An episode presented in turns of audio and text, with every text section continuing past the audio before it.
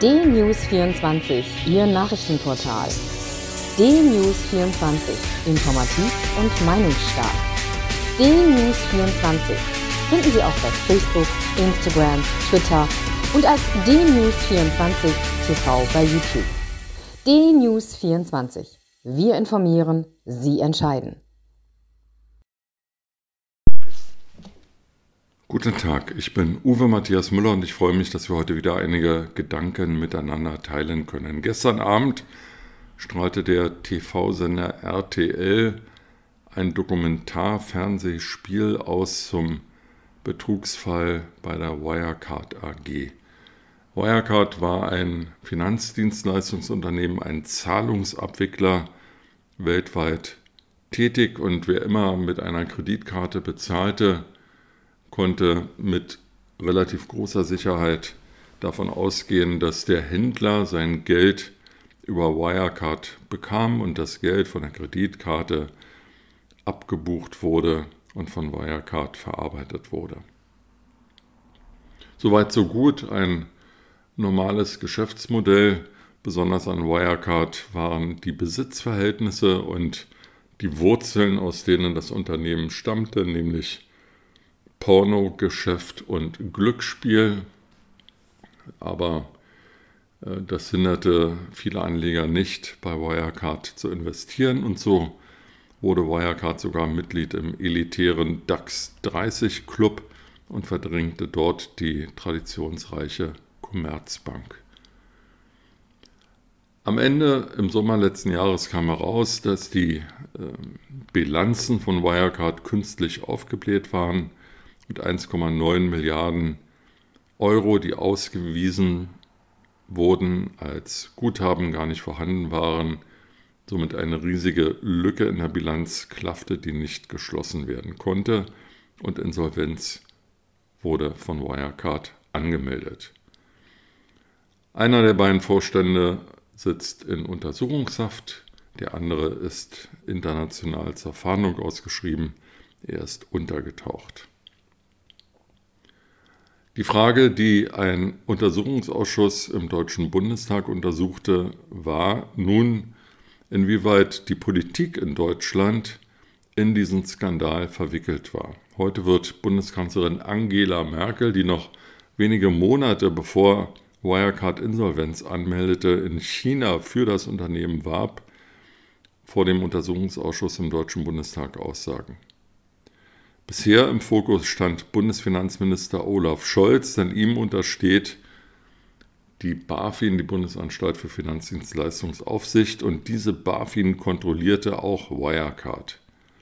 Sie nahm allerdings alle in den Medien seit langer Zeit immer wieder benannten Zweifel an der Seriosität von Wirecard nicht auf. Ganz im Gegenteil, die Boten, nämlich die Presse, wurde von der BaFin verfolgt und wollte auch belangt werden, während man umgekehrt den Vorwürfen nicht nachging. Ganz im Gegenteil, Mitarbeiter der BaFin, die Wirecard untersuchen, beobachten sollen, handelten mit Aktien der BaFin. Das heißt, obwohl sie Insiderwissen hatten über das Unternehmen, viel mehr wussten als ein normaler Anleger, ähm, handelten sie mit diesen Aktien.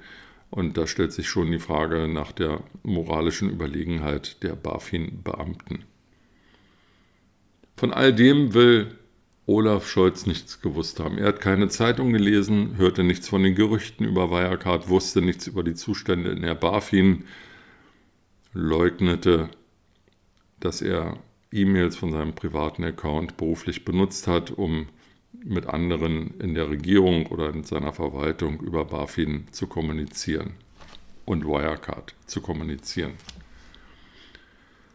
Dieses Geflecht an Unwahrheiten ist aufgeflogen. Der Untersuchungsausschuss hat minutiös dargelegt, inwieweit auch der Bundesfinanzminister Olaf Scholz schon länger über Unregelmäßigkeiten bei Wirecard zumindest wissen konnte und immerhin ist ja auch bemerkenswert, dass sein Staatssekretär und Intimus Cookies ganz kurze Zeit vor der Insolvenz von Wirecard nach München flog und im Unternehmen Wirecard in Aschheim antichambrierte, mit dem Vorstand zusammensaß und daraufhin wenige Tage später Staatsbanken Deutschlands um einen Kredit für Wirecard bat.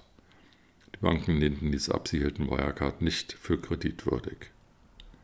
Von all dem wusste Bundesfinanzminister Olaf Scholz, der auch Kanzlerkandidat der SPD ist, nichts. So seine eigenen Angaben. Man darf doch gespannt sein auf äh, entsprechende journalistische Nachfragen bei Olaf Scholz, denn immerhin will der Mann ab 27. September 2021 unser Land führen als Kanzler. Und ähm, wenn er schon seine eigene Behörde nicht im Griff hat, wie will er dann Deutschland regieren? Insgesamt ist Wirecard ein übles Beispiel für Machtmissbrauch. Die Staatsanwaltschaft München spricht von bandenmäßigen Betrug.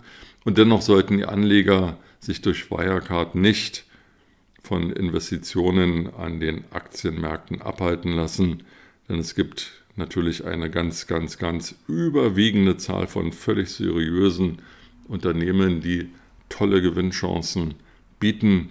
Und gerade in Zeiten der Nullzinspolitik der EZB sind Aktien und Aktienfonds eines der Mittel, um überhaupt noch aus dem Gesparten etwas mehr zu machen. Wichtig sind in dem Zusammenhang gute Informationen und qualifizierte Berater. Also meine Empfehlung ist, sich, wo es geht, den Film, der gestern von RTL ausgestrahlt wurde zum Thema Wirecard, noch einmal anzuschauen oder auch entsprechende Bücher, zum Beispiel erschienen im Goldmann Verlag, äh, äh, zu lesen, um zu lernen, was alles bei Wirecard schiefgegangen ist. Lassen Sie mich noch eine abschließende Anmerkung machen. Der Bundestag hat ein Lobbyregister beschlossen. Alle, die im Bundestag mit Abgeordneten reden wollen, um dort bestimmte Interessen durchzusetzen, müssen sich registrieren lassen. Das ist gut und vernünftig. Äh, ob dazu auch Herr Guttenberg gehört, der frühere Bundesverteidigungsminister, der äh, persönliche Kontakte nutzte, um im Bundeskanzleramt für Wirecard zu werben und damit durchaus eigene materielle Interessen vertrat. Äh, das ist leider offen. Ich glaube, es wäre aber sehr vernünftig, wenn auch das äh, künftig reglementiert würde, genauso wie ähm, die Abgeordneten sich ja einen eigenen Ehrenkodex geben wollen, damit Maskenaffären und weitere schlimme Dinge sich nicht wiederholen. Also es muss aufgeräumt werden in Deutschland, packen wir es an. Bald haben wir Bundestagswahl, da können wir unsere Stimme abgeben. Mit diesen Gedanken in den Tag wünsche ich Ihnen eine gute Zeit und freue mich, wenn wir uns bald wieder hören.